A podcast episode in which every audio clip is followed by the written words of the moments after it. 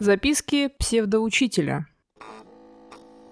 Здравствуйте, уважаемые слушатели! С вами Ксения Дельвик, школьный учитель, не блогер, но вроде как творческая личность. Вот знаете, есть темы заезженные и незаезженные. Сегодня я рискую потерять слушателей, их и так немного, однако хочется поговорить о немного заезженной теме, конкретно о людях, их взаимоотношениях и об унижении человеческого достоинства. Буквально вчера я была в поликлинике и стала свидетелем того, как один мужчина открыл дверь в кабинет, где находится сестринский пост, и громогласно объявил «Вы здесь все тупые, страшные и бесполезные. Некоторые больные бабушки за 80 выглядят лучше, чем вы. Какова была моя реакция? Ну, конечно, шок, недоумение и непонимание. В общем, как у любого более-менее адекватного человека. Причем я заметила, как некоторые свидетели всего бунта умалишенного даже посмеялись, будто действительно произошло что-то забавное. Хотя это было не так. У меня вопрос. Люди, вы что, с ума все посходили? С каких пор унижение человеческого достоинства – это повод для смеха?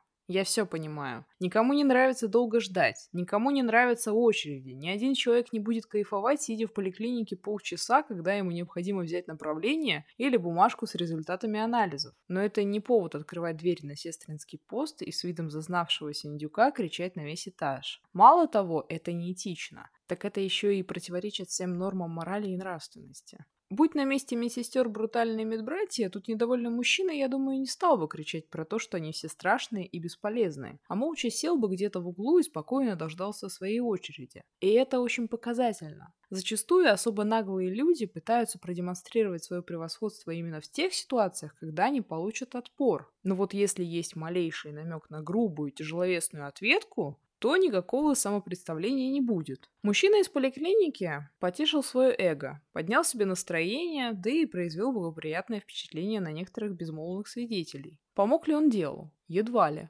Да он и не преследовал эту цель. Просто поскандалить захотелось. Самое интересное, что жертвами такого вот психологического насилия со стороны манипуляторов, энергетических вампиров, эгоцентриков становятся именно те, кто не может защититься из страха потерять работу. Среди таких людей врачи, учителя, таксисты, курьеры, кассиры, официанты и так далее. Но у любого человека есть точка кипения. Это факт. Понимаете, если темпераментный официант будет весь вечер слушать о том, какой он тупой, косорукий и бесполезный, то в конце концов он скажет надменному клиенту все, что о нем думает. Это нормально. Вспомните о существовании гордости и собственного достоинства, даже если, казалось бы, все вокруг как мантру произносят слова «клиент всегда прав».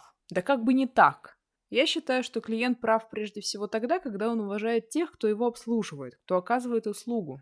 Вообще, те, кто склонен к психологическому насилию, очень хорошо знают, что большинство зависит от своей работы и пользуются этим, ведь они не получат никакой ответной реакции. Такие вот абьюзеры — это, как правило, те, кто чувствует свою ненужность в обществе, кто жаждет признания и внимания, и кто тайно мечтает проявить себя. Эти люди нередко сами являются жертвами психологического насилия со стороны родственников, коллег, начальства или клиентов на работе. А потому в их сознании заложена эта потребность отомстить и в кои-то веки почувствовать себя значительными. Расскажу историю своей жизни. Некогда я работала в сфере обслуживания в одном очень популярном ресторане быстрого питания. Меня часто ставили на кассу, хотя я вполне искренне ненавидела это и предпочитала трудиться на кухне. У нас в коллективе была шутка про семейку Адамс. Так мы называли семью, которая приходила каждый месяц и делала большой заказ. Отец, мать и две дочери никогда не подходили к автоматам самообслуживания. А зря. Они шли прямиком к кассам. Ирония судьбы в том, что несчастным кассиром, который их обслуживал, нередко была именно я. Они подходили, путанно проговаривали все, чего хотят, зачастую перебивая друг друга, а потом, когда я озвучивала заказ, начинали кидаться уничижительными фразами в духе «Вы вообще ничего не понимаете? Вы что, глухая? Я хотела стандартную картошку, а вы пробили большую. К слову, по умолчанию пробивается большая, если клиент не озвучил, что хочет именно стандартную. Да, такой вот маркетинг. Я могла бы предположить, что проблема во мне,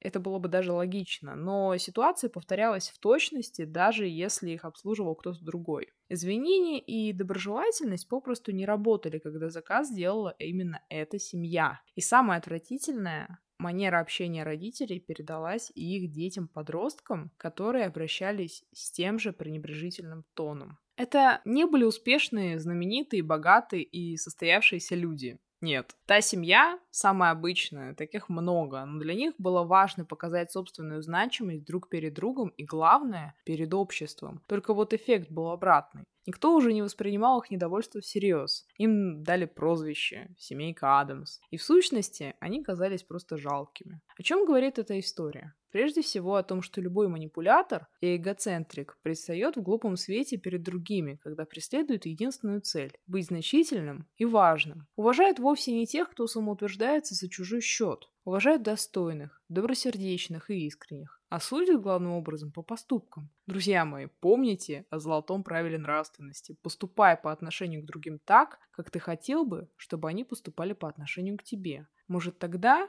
мы остановим этот замкнутый круг унижения. У меня все. Спасибо за то, что прослушали подкаст. С вами была Ксения Дельвик. До скорого.